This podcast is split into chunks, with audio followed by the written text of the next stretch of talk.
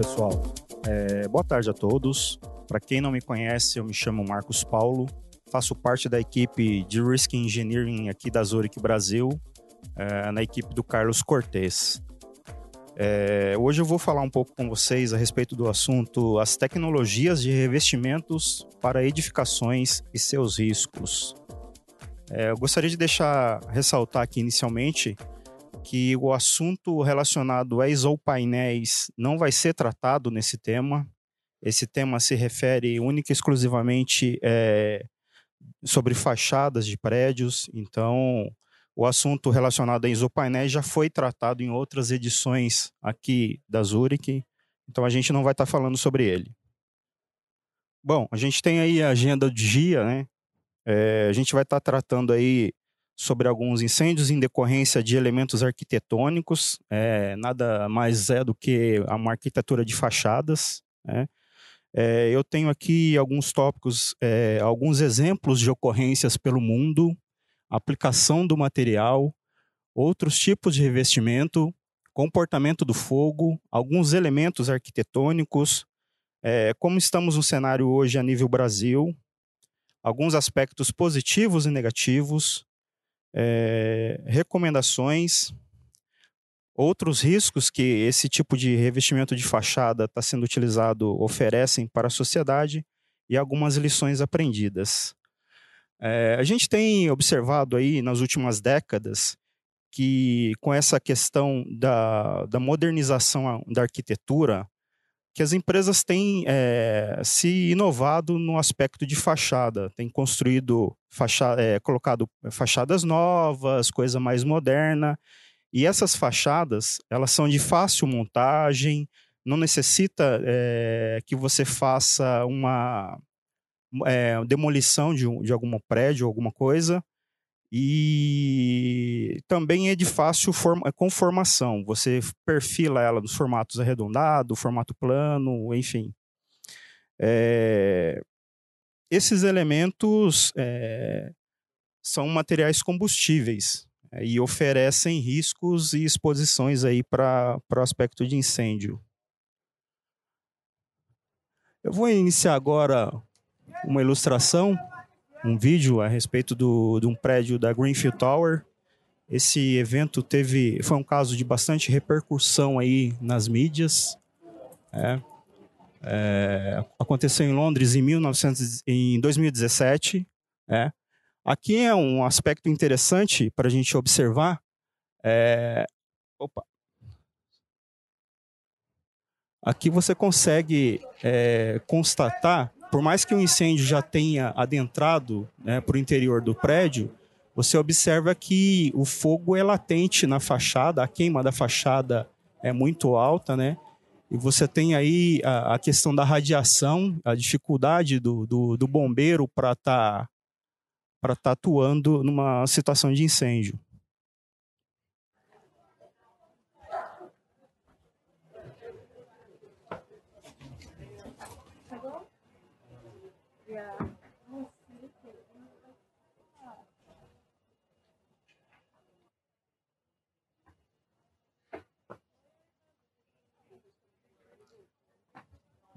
Observem também o choque térmico que ocorre é, entre a água e o revestimento da, da, da, parede, da fachada, né? Bom, aqui a gente tem alguns exemplos de ocorrência desse fenômeno pelo mundo. Esse daqui é um centro cultural em Pequim, é, onde um incêndio aconteceu em fevereiro de 2009.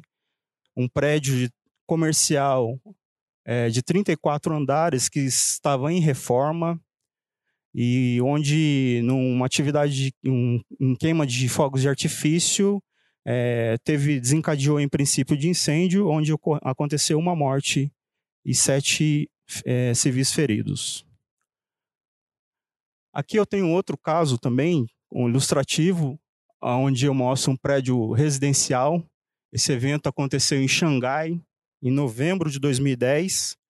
É um prédio de 28 andares que também estava em reforma, é, onde, numa atividade de corte e solda, é, desencadeou um princípio de incêndio e houveram aí 58 mortos, cerca de 70 civis feridos. E é interessante a gente observar que em 14 minutos o tempo uh, o fogo consumiu basicamente 100% da fachada. É, se a gente considerar um tempo hoje médio de resposta de uma corporação do Corpo de Bombeiro, que a gente calcula em média de 10 a 15 minutos, o bombeiro já chegou lá, o fogo já se propagou totalmente, né? Então já não tem mais auxílio do Corpo de Bombeiro. E segundo, porque como se trata de uma edificação, a propagação do fogo verticalmente é muito rápida. Aí isso é um desafio para o bombeiro para estar, tá, é, em tese, combatendo as chamas também, né? até montar toda a estrutura, todo o aparato necessário para fazer um combate efetivo, o fogo já consumiu praticamente todo o prédio. Aqui eu tenho um outro exemplo de um prédio residencial é, nos Emirados Árabes, é, em março de 2016. Um prédio, é, é, um conjunto de prédios, na verdade, né, é, com prédios entre 27 e 30 andares. É, o fogo iniciou mais precisamente aqui na Torre 8, né? É, foi decorrente de acúmulo de lixo nas, na, na, na, proximidade da fachada do prédio. E é interessante a gente observar que esse fogo se propagou para o prédio 6. Né? É, esses prédios, é, a gente tem aí um, dados estatísticos que possuem uma distância média de aproximadamente 30 metros entre um e o outro. O fogo se propagou através do vento e de resíduos de queima mesmo. Né? Chegou a queimar totalmente esse prédio. É interessante a gente, nós somos engenheiros de risco, quando a gente faz os cálculos para as estimativas de perdas, mercado de seguro de forma geral, a gente considera a questão de distanciamento entre prédios para fazer uma, uma avaliação de perda. Né? É, é interessante também a gente observar que a Torre 7, que é uma torre vizinha aqui aonde o fogo iniciou, esse prédio não queimou totalmente, porque o vento não levou é, abrasivos para o lado dele, né? É, e a gente tem aí um histórico de 500 apartamentos que foram danificados, e nesse prédio, basicamente, eles tiveram que fazer uma reforma de 50, de 50 apartamentos, onde foi substituição de vidros e outros elementos é, mais simples.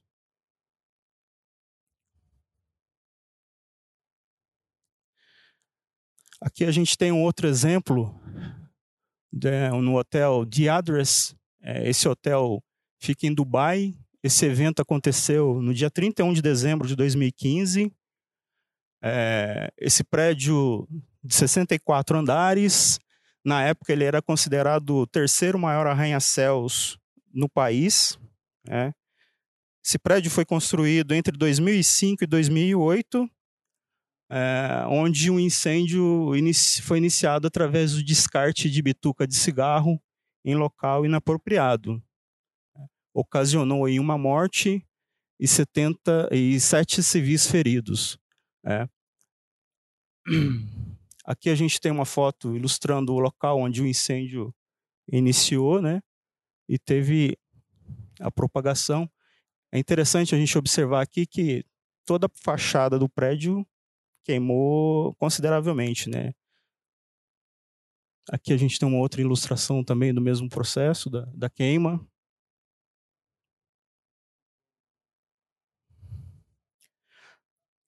Aqui a gente já mostrou o filme lá do um videozinho anteriormente, que é o prédio do Greenfield Tower de Londres.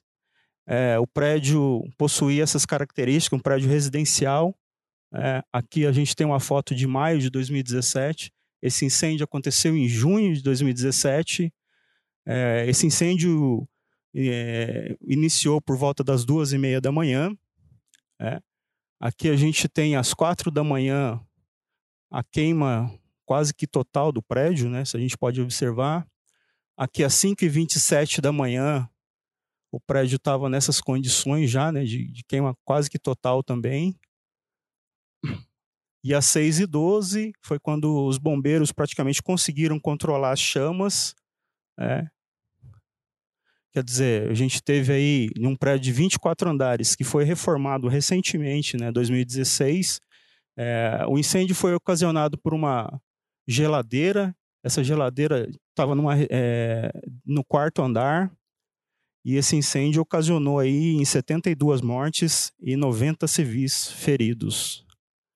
Aqui a gente tem algumas fotos ilustrando é, as, os quatro lados do, do prédio, né? A face norte, a face oeste, a face sul e a face leste. É, a gente pode observar que a queima também foi de forma significativa. Esse incêndio foi um clássico aí né, para nós que trabalhamos na parte de prevenção de perdas, onde a gente pôde aprender bastante com ele. Né. É, por exemplo, tem dados aí é, pela internet, a gente conseguiu analisar que os moradores desse prédio é, eles foram orientados no dia que o incêndio foi iniciado para que procurassem locais dentro do prédio onde houvesse menos, menos fumaça e menos, menos chamas para se esconder e permanecer ali e esperar o corpo de bombeiros chegar. Quer dizer, é, quando uma, um prédio residencial não tem um procedimento de evacuação, que não realiza um plano de evacuação, é, fica difícil, né? Você certamente vai ter vítimas aí, mortos e casos é, fatais aí, né?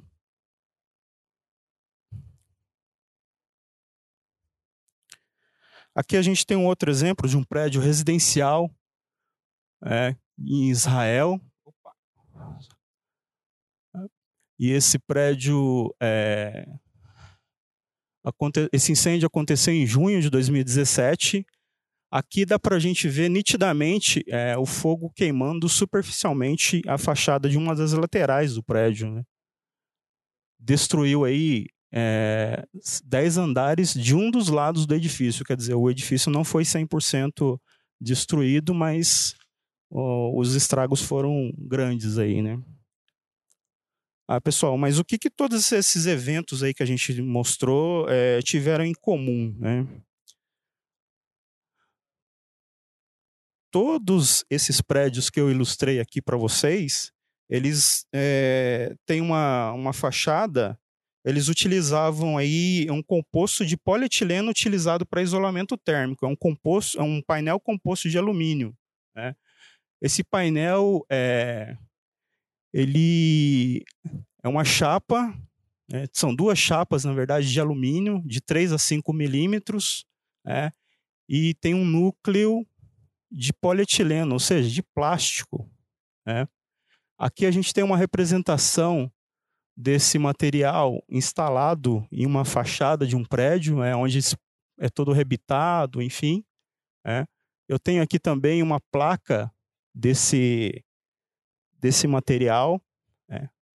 E esse material, como eu falei, ele tem duas chapas de alumínio e o um núcleo de plástico. Aqui eu tenho uma representação, é bastante bacana para mostrar para vocês, é, a gente tem um, uma ilustração de um fabricante onde é, ele tem aí a, a fachada, pré, a parede é toda em combustível, né, de alvenaria.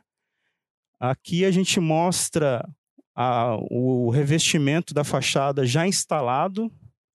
E aqui o local estava, a parte de baixo, o local estava sendo preparado para instalar a, o revestimento. Aqui ele usa uma cantoneira em L, né? Depois ele vem com essa placa já pronta nas medidas corretas aí e instala. É interessante a gente ver, ah, é um prédio é, de construção em alvenaria, tá? Verdade. Mas o que, que acontece? Eu tenho as, as frestas, eu tenho as passagens e um problema clássico desse material, que primeiro, por, pelo fato de ser combustível, é outra questão que existe entre a parede de alvenaria e a chapa onde ele monta esse material, é, é um núcleo vazio, né? Essa região dá para a gente ver aqui, né? Então, o que, que acontece? Isso aqui tem está passando oxigênio o tempo todo, né? E o oxigênio é uma das fontes de, de propagação de, de calor numa, numa, numa situação de incêndio. Esse material ele foi desenvolvido na, na Alemanha na década de 60, né, onde na década de 1980 ele, come, ele começou a ser comercializado no Brasil. Quer dizer, a gente já está falando aí de quase 20, de quase 40 anos que existe esse material instalado em algumas regiões aí, né, em, alguns pré, em algumas edificações. Aqui eu tenho outros tipos de, de revestimento né, que são utilizados uh, uh, no mercado também. É, esse daqui é um revestimento é, de acabamento exterior, é o, é o famoso AFES, né? Não sei se alguém já ouviu falar nessa terminologia. Ele é uma, aqui ele tem um material isolante, geralmente é gesso, pode ser alvenaria também. Né? Ele tem aí uma placa, uma camada de revestimento. Ele tem uma barreira que é um feltro de água e ar. Ele tem também uma fita adesiva. Depois ele vem com núcleo em isopor ou espuma mineral, mas é mais usualmente conhecido aí com núcleo em, iso, em com núcleo em isopor. É. Ele tem é, a malha de reforço, é, tem aí uma pintura base e depois ele vem com a aplicação propriamente dita. Né? Eu já tive a oportunidade, ao longo dos meus 11 anos de trabalho de Risk Engineering, de presenciar, de constatar esse tipo de material utilizado no segmento, numa indústria aqui no Brasil, tá, gente? Então a gente vê que é um negócio que está muito próximo da nossa realidade. É, é, o que acontece hoje é que o, existe o fabricante, ele vende para o arquiteto, só que ele não especifica para o arquiteto detalhadamente, né? ele negligencia essa informação para o arquiteto e o arquiteto, por ser uma, uma, uma estrutura de fácil instalação, né, não tem riscos, fácil de montar, enfim, é, acaba optando por uma, um elemento de fachada desse e acaba instalando e agravando consideravelmente uma edificação. Aqui a gente tem uma outra fonte é, de isolamento externo, que é propriamente dito as placas de madeira, né? É, essas placas de madeira ups, não é muito comum de se ver no Brasil, mas é, é muito utilizado em países da Austrália, ou melhor, na Austrália, né?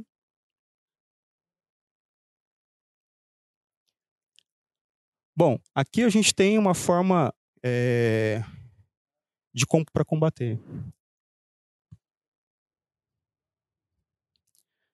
Aqui eu tenho alguns exemplos é, desses elementos arquitetônicos, né? Você olha a fachada toda bonitinha, moderna, coisa nova.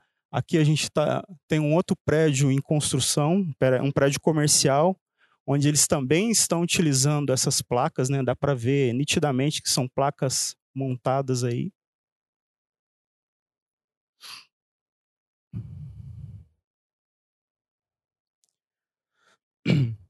Aqui a gente tem um outro tipo de, de um, a mesma estrutura na verdade, mas um outro formato, né? A gente pode observar que a, a fachada desse prédio não é plana, ela tem um, um a queima no elemento da fachada. Aqui é uma ilustração onde já a gente observar que a verticalização é o caminho natural do fogo, né? Ele acontece de forma muito rápida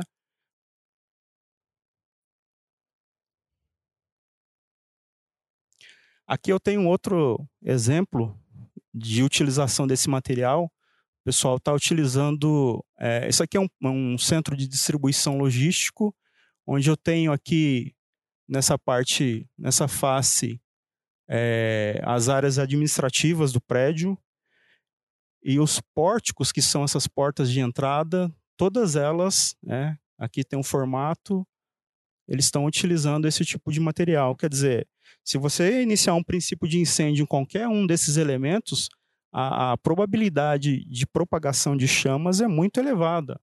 Aí fica difícil você combater um incêndio e você pode, pode acontecer do prédio e você ter uma perda de 100% do teu prédio, dependendo do tipo de material de, de estocagem, né?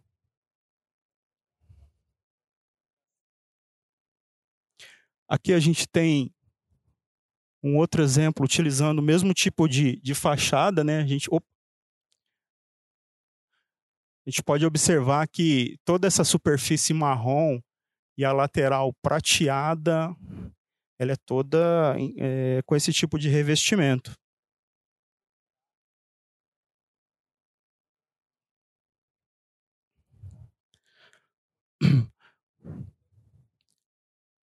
Bom, aqui a gente tem ah, algumas de, é, ocorrências de incêndio noticiadas em 2008 no Brasil, em 2018 no Brasil. É, é, aqui a gente tem a fonte, é o Instituto Sprinkler Brasil. Não sei se alguém já ouviu falar ou já, conhe, já conheceu. É, é uma empresa que atua ah, na parte de, de, proteção contra incêndio. Eles é, eles coletam basicamente dados de incêndios que acontecem pelo Brasil todo e no final do ano eles sempre soltam esse, esses dados estatísticos, né? É, por que isso, né? É, hoje no Brasil a gente não tem uma entidade que faz o controle dessas eficiente dessas ocorrências, ou seja, eles não fazem as análises das causas, né? nós, nós não temos é, dados estatísticos de, do que realmente aconteceu nesses incêndios. Mas a gente pode observar que 36% dessa bolacha, né, dessa fatia, ou seja, 190, é, 190 comércios, esses comércios envolvem shopping centers, supermercados, lojas, é, foram fa é, fatores de incêndio em 2018. Isso totalizou aí um número de 531 ocorrências. Né? Se a gente pegar, é um número bastante significativo né? ao longo do ano aí. Né?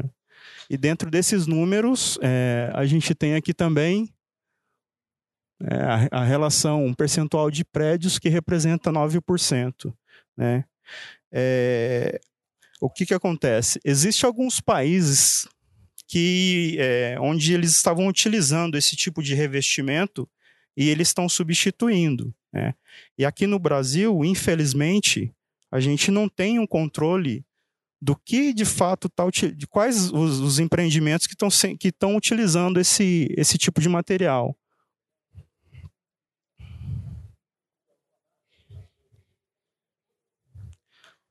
Aqui a gente tem alguns aspectos positivos que isso é vendido, fornecido pela, pelos fabricantes, né? É, esse produto dizem que pode ser instalado para aplicação para representação de fachadas, são leves, possuem facilidade para limpar e lavar, não sofrem com problemas de corrosão, é, não apodrecem, têm durabilidade de 25 anos e possuem plasticidade de formas. Aquilo que eu falei, você pode usar tanto no formato cilíndrico como no formato côncavo, convexo, esse tipo de material. Bom, aqui a gente tem alguns aspectos negativos, né? Como eu já falei, né? É, você tem facilidade aí na rápida propagação das chamas, um efeito que a gente considera o efeito chaminé, onde acontece a queima do núcleo desse material, o plástico vai se queimando e o alumínio, é, você muitas vezes o bombeiro está jogando água, ele não consegue detectar se é de fato ali que está queimando ou já queimou ou se está saindo fumaça só, né? É, a questão aí daquela cavidade vertical, né, aquele espaçamento entre, é, entre a chapa e a parede, como tem oxigênio, favorece também para a rápida propagação de chamas. É um produto que tem facilidade de ignição à fonte de calor, é, ou seja, se você tiver qualquer trabalho quente, qualquer. É, vai furar esse material, vai reparar esse material, você tem que tomar cuidado, porque ele é um material de fácil ignição. É um, é, é um tipo de material que acaba sendo um desafio para os bombeiros para combater as chamas. É, como eu já falei, né, é, um, é, um fogo, é um fogo muito rápido, né, de forma vertical, e quando o bombeiro chega para fazer o combate, esse incêndio já se propagou, muitas vezes já queimou a maior parte da fachada dos prédios, do prédio. É, esse material no Brasil hoje não existe é, restrição de uso, é, não, ou, ou, seja, você pode usar em todas as partes da, das fachadas, em hall, em vários, em vários locais, e você só não utiliza ele em piso. Né? E aqui a gente é, vê também, como eu já comentei, o, a questão da comercialização desse produto no, no Brasil. Né? Se você pegar hoje composto, é, painel composto de alumínio, dá um search no, no Google, você vai encontrar no mínimo 20 empresas brasileiras que estão instalando esse tipo de material nas fachadas de prédios aí, de edificações. Aqui é um fato interessante. É... Muitas vezes a gente, é... a arquitetura moderna atira, é, atira no que vê e acaba acertando aquilo que não vê. Né? A gente tem um, um dado na internet que eu achei bastante curioso, é, onde tinha um prédio é, comercial. Né? Esse prédio ele tinha uma fachada toda de vidro e essa fachada, aqui tem um exemplo do prédio, né? É, essa fachada começou a refletir a luz do sol né, na, no solo. Teve um pesquisador brasileiro que, inclusive, chegou a fazer a medição da temperatura do solo, né? Chegou a considerar aí 92 graus e o jornalista conseguiu fritar um ovo no, no piso, no, no asfalto, né? Tá certo que o negócio parece simples, mas é, aqui, no mesmo caso, no mesmo prédio que a gente está mostrando aqui, é, o reflexo uh, da, da fachada também do prédio chegou a de, derreter é, um veículo, né? É, onde esse veículo veio a, a, a, se queimar e chegou a fazer um estrago grande nos veículos que estavam estacionados na rua na frente desse, dessa edificação.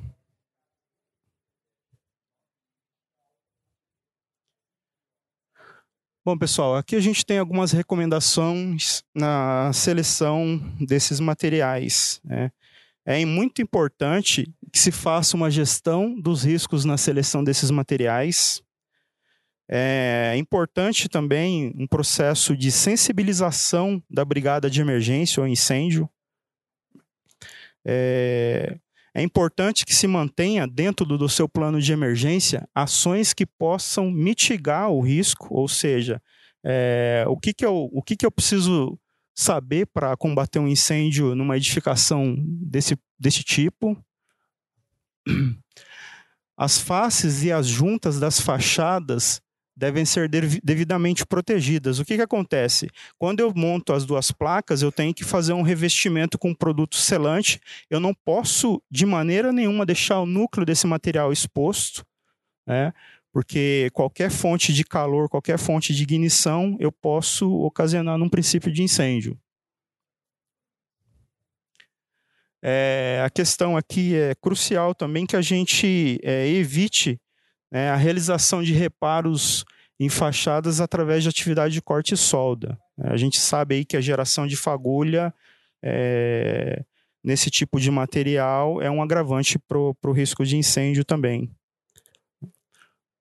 Aí a gente tem que, também que manter aí uma ação de mitigação que é tentar é, cortar a continuidade da propagação de chamas. Né? O prédio deve haver compartimentações adequadas, é, você precisa ter as salas elétricas precisam ser construídas de material que não propague chama, é, material incombustível.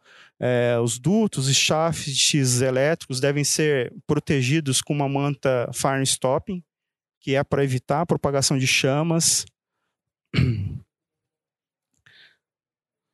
É crucial aí que os andares sejam protegidos com o sistema automático de proteção contra incêndio, porque se você não protege o interior do prédio, é, fica difícil de você controlar o fogo nesse ambiente. É, infelizmente, não existem hoje soluções para que a gente possa é, fazer uma proteção adequada desse tipo de revestimento de fachada pelo mundo. É, então, a gente deve focar sempre na questão da prevenção. Tem que focar na gestão da compartimentação desses riscos também. E outra, é importante fazer um controle da gestão de mudanças. Aqui é bom a gente evitar também anexar materiais em painéis e fachadas, deve sempre ser evitados, né? É, dutos e coifas de cozinha, geralmente você tem empreendimentos é, comerciais, onde você tem restaurante, você tem área de fritadeira, que usa uma cozinha, onde você tem todo o sistema de coifas que saem para o lado externo do prédio. E se você faz a perfuração nesse tipo de revestimento de fachada, é, o calor do duto ele pode ocasionar em princípio de incêndio também.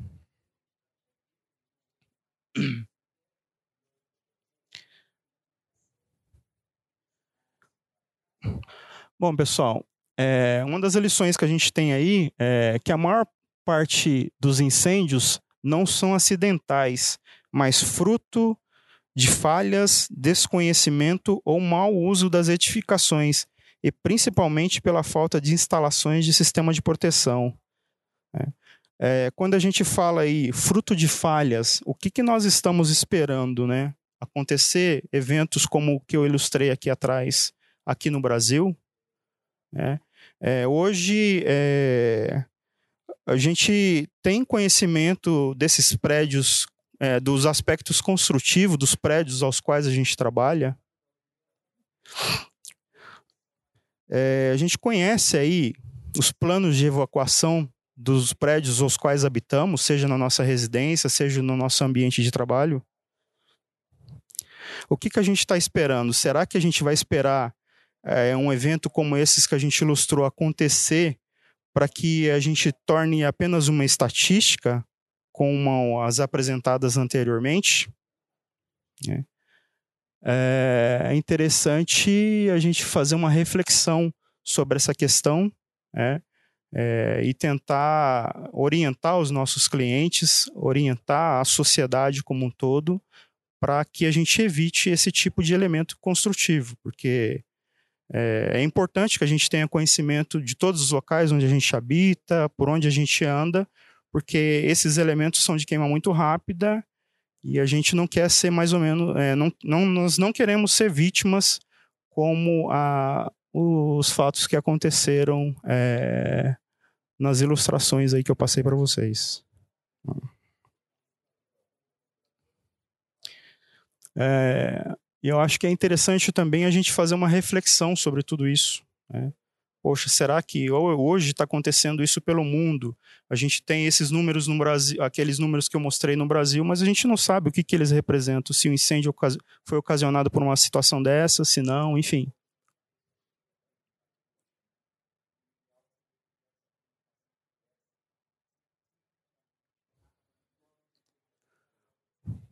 Bom, pessoal, é isso que eu tinha para ilustrar para vocês. Eu acho que ilustra as ilustrações mostram por si só.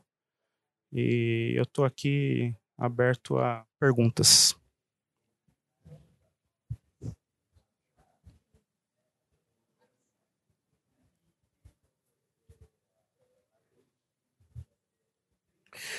Olá, Marcos. Olá. Primeiramente, parabéns pelo conteúdo. É, na sua apresentação você disse que não tem é, protecionais disponíveis para tentar mitigar esse risco, né? Quando esse tipo, quanto a esse tipo de material e quanto ao incêndio. Mas quais seriam as principais atividades de prevenção que a gente poderia implantar na empresa ou num residencial? É, as ações são básicas, né? Tem que fazer uma gestão desse, do risco, é, é, evitar com que é, evitar com que se faça é, atividade de corte ou, ou, atividades de geração de calor. É importante também você ter é, noção, noção desse, tipo de, desse, desse tipo de elemento de construção, né? você fazer uma, é, ter um plano de evacuação para esse prédio, existir uma brigada. Quer dizer, hoje, como a gente não tem uma forma de combate eficiente, ou melhor, não existe um sistema eficiente para combate desse tipo de fachada, é, a, a, o melhor caminho que nós temos é a gestão. E outra coisa, é tentar é, sensibilizar a sociedade para tentar substituir esse material por um material incombustível. Né? Oi, Marcos. Oi. A, Fa a Fabiana, tudo bem? Tudo bem. Parabéns aí pela palestra. É, são duas dúvidas, na verdade. É, eu trabalho num prédio na Paulista que ele tem brises, porque o prédio é antigo, não tinha. É, a parte era toda de vidro, e com o passar dos anos foi instalado os brises. Não sei se você tem a visão do que é. São umas estruturas metálicas que você abre e fecha, né? Externa, são externas, não são, não são internas. Queria saber se, se você pode me dizer mais sobre isso, se, é, se tem outras, se, se tem muito ainda disso, se tem alguma legislação, alguma coisa que fala, que menciona, porque dá a impressão que se pegar um fogo, o bombeiro do lado de fora não vai conseguir jogar água porque o brise vai bater no brise e volta. E a outra coisa sobre ainda esses painéis, é, se dentro das fábricas que tem refrigeração, é, alguma, algum tipo de refrigeração, se é o mesmo material que tem, o, tem as paredes e dentro tem um, um tipo de isopor, alguma coisa de refrigeração. É, esses componentes. Se é a mesma coisa, não lembro. Tá. Esses Obrigada. materiais, esses equipamentos de refrigeração, em sua maior parte, é, você tem os dutos do sistema de refrigeração.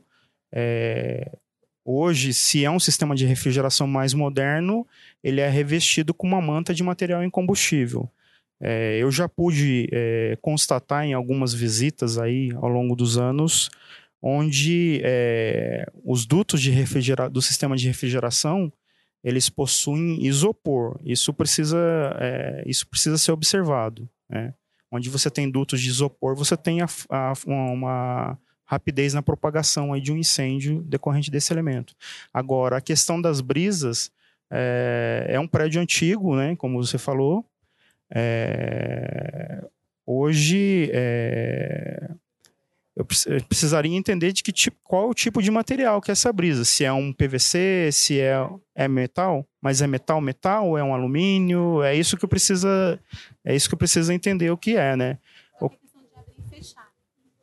É a questão dele estar tá aberto e fechado, né? Uhum. Porque para proteger do sol você fecha, você deixa ele, é, ele tá assim, ele fica fechado, como se fosse uma persiana gigante externa né?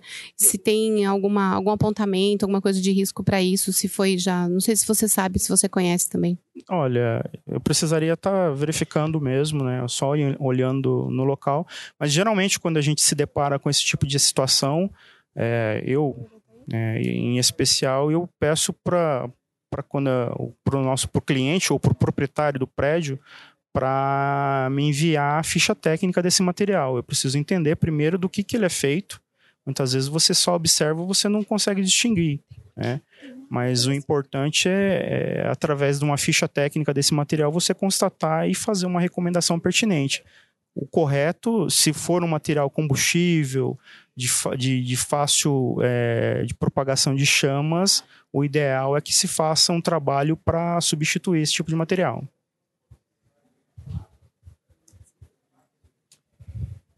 Marcos, o que, que esses países estão fazendo, por exemplo, muitos desses cenários que se apresentou são nos Emirados Árabes Unidos, que a gente entende que é uma área, um, um, uma região que talvez não é só um, um, aspecto estético do prédio, mas também um tema de isolamento térmico, pelo qual eles usam esses materiais. Mas já olhando o, o cenário que você apresentou na, na, Inglaterra, que não é bem o caso, porque lá é mais bem frio, não calor, eh, o que, que, esses países estão fazendo hoje eh, como após essa, esses eventos que aconteceram? Eh, e o que, que a gente poderia aprender aqui no Brasil desses países que já que tem uma estatística que você fala que a gente não tem aqui, que já tem umas experiências, inclusive com perdas de vidas humanas. Você, você conseguiu obter alguma informação nesse sentido? Sim. É, o que acontece hoje é que nesses países, é, é, na Europa como um todo, é, existem é, corporações e uma equipe técnica que faz as análises das causas desse desses incêndios que vêm acontecendo, todos aqueles casos é, que eu citei, por exemplo, foram é, elementos de análise, de avaliação técnica, passaram por uma equipe técnica. Por exemplo, é, hoje a gente tem um órgão nos Estados Unidos, a National Fire Research, que é uma empresa que é afiliada à NFPA, National Fire Protection Association, onde eles fazem um, um, estudo detalhado desses materiais, eles coletam elementos desses materiais, levam para um laboratório, fazem as análises e junto com a NFPA eles, é, num trabalho de, uh, de revisão de norma, eles acabam incorporando essa, essa, esses elementos construtivos. É, esse é, composto, painel composto de alumínio, é, mais precisamente, ele foi proibido né, nos outros países da, da utilização. Né? Mas aqui no Brasil, como a gente não tem uma regulamentação, a gente não tem um órgão fiscalizador, a gente não tem, não analisa as causas dos, dos incêndios que acontecem, esses casos hoje de, de análise de causas de, de sinistros, eles ficam muito por parte das, das seguradoras. Esse material é consumido, é comercializado naturalmente. E no, no exterior, não. No exterior, ele já foi proibido é, da sua utilização e eles sempre fazem essas avaliações antes de, de liberar esse material para comercialização. Oi, Marcos. É, você, na realidade, iniciou uma pergunta que eu ia te fazer em relação ao material usado no método construtivo. A gente sabe que é, tem uma evolução tecnológica na, na construção civil e esse tipo de material provavelmente ele é mais fácil de ser utilizado no, na construção por ser mais leve, por ser mais prático, é pré-montado pré e etc. É, no Brasil, a gente tem estatística de quanto desse material é utilizado é, hoje na, na construção e qual seria o melhor material para esse tipo de substituição? Ou então para o isolamento térmico, porque a gente entende que talvez aí o protecional não seja suficiente para combater um nível de incêndio é, da, do pote que você mostrou. Uhum. É, hoje no Brasil a gente não tem um, um órgão regulamentador. Né? É, só para você ter conhecimento, a gente tem uma NBR que trata da questão de elementos com utilização de alumínio. O alumínio, é, no decreto de mil, no, na Constituição de 1988, ele foi liberado para ser comercializado no Brasil, mas não tem restrição quanto ao uso desse elemento. É, hoje é, é importante é, para uma empresa, principalmente por uma, uma, indústria, uma empresa de arquitetura que é responsável por, por a instalação e e a elaboração desses elementos de fachada, né, para comércios em geral, é, eles procurem é, a próprias seguradoras, é, todas as seguradoras hoje fazem uma a, análise de, de, material, de composição desse material, se esse material possui certificação. Esse material em específico a gente não tem é, catalogado é, certificação dele. O ideal seria você utilizar um, um, uma chapa, já que o, a, a, ideia é o isolamento termoacústico, né? É, de material que não fosse com, é, combustível, uma lã de rocha. A gente tem hoje elementos que podem sim ser facilmente substituídos é, por, de, é, por esses elementos, né, para que não aconteça esses eventos. Oi, Fábio, boa tarde. É, sou a Terezinha da Raio do Brasil. Tira uma dúvida para mim. É, existe um estudo que o PIR ele é auto-extinguível, ele não propaga chama. Isso é verdade? Boa pergunta. É, a gente, como eu comentei, né, o, o assunto aqui, a gente não ia tratar de isopainéis, mas eu vou tentar esclarecer para você. Né. Hoje existe no mercado o PIR não certificado e o PIR certificado. Né? A gente tem hoje uh, um laboratório da ULFM, né, que é um, um órgão americano, onde ele faz a certificação desse material. É, você pode entrar no site para ver os fabricantes desse elemento de construção né, e ver se eles possuem é, certificação é, ou não.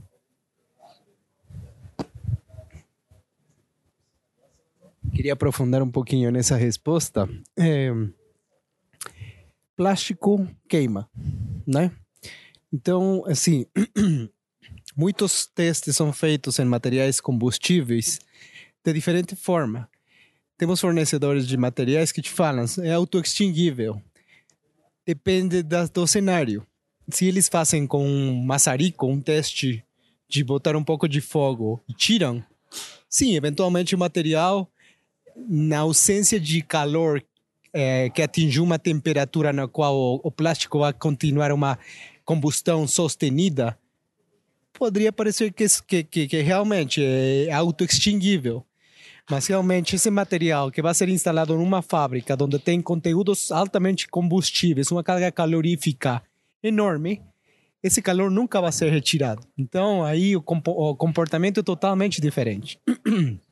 Então, assim, inclusive os materiais que o Marcos fala que são listados, aprovados por laboratórios, é, eles têm características menos é, favoráveis para a propagação de chama e geração de fumaça. Mas ainda é um plástico que tem aditivos que vão retardar essa condição de queima, mas é, é plástico. Chegou um momento onde a temperatura certa foi atingida, e não tem como tirar essa temperatura do meio, ele vai pegar fogo igual que o isopor, igual que qualquer um. Então, assim, a gente tem que ter muito cuidado com esses materiais. É, realmente, tem indústrias que precisam um isolamento térmico para manter as características da área produtiva, e aí é, as opções ficam cada vez mais, são mais limitadas. E aí temos que juntar um pouco o processo de seleção de materiais com gestão muito proativa do risco de que esse material entre em contato com, contato com calor e com essa possibilidade de, de que o calor seja sustenido e incontrolável. Então, é mais ou menos um pouco aí o que eu queria aportar adicional que o Marcos falou. É, o que a gente ouve muito também é principalmente dos fabricantes desse material, do PIR, o IPUR e outros, né? É, você tem aí, você sempre ouve que a pessoa te fala, ah, o material é anti-chama. Ele não é anti-chama, ele queima. Né? Muitas vezes ele tem uma composição química onde ele retarda a propagação de chama. É, é aquilo que o Carlos falou, quando você tem um ambiente por exemplo, no teu caso, do segmento farmacêutico, é, onde você tem uma área onde você tem muitos materiais estocados, é, área de maquinários, é, manipulação de, de, produtos químicos inflamáveis. Quando você tem um incêndio nesses ambientes, a radiação, né, a carga de fogo é muito elevada e muitas vezes esses elementos construtivos é, eles acabam queimando da mesma forma.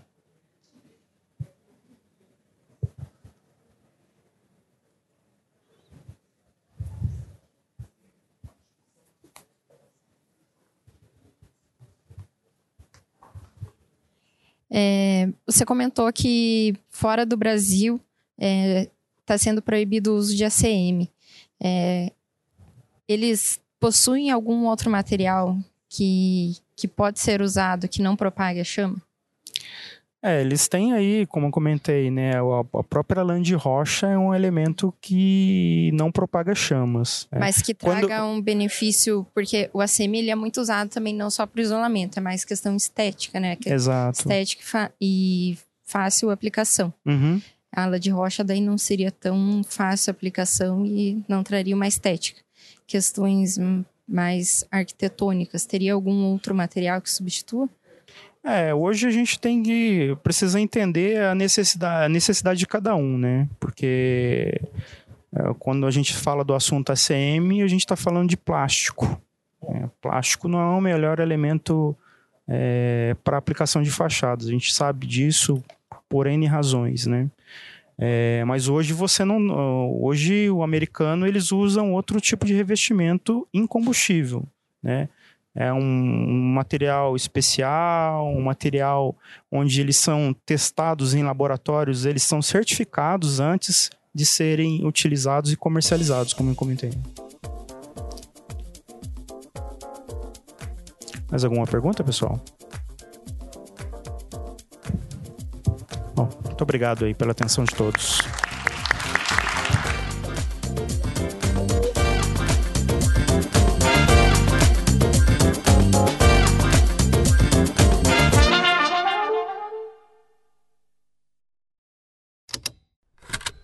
Esse programa foi produzido pela Estalo Podcasts.